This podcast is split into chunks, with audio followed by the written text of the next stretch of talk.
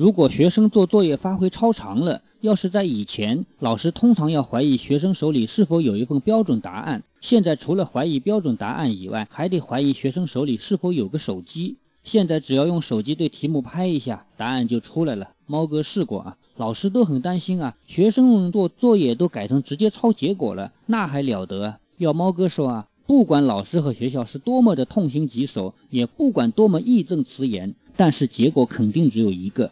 那只老师和学校完败，因为这不是师生之间的较量，也不是学校和个人之间的较量，这是人类前进的方向和权威之间的较量。人类发展的这几千年，只要有更方便的东西诞生，不管用多大的权力来干预，最终都无法改变这个东西的疯长与普及。那么以后的学生该怎么学？该学什么？以后的老师和学校该怎么面对？社会又该做什么样的调整？请明天继续听猫哥的高见。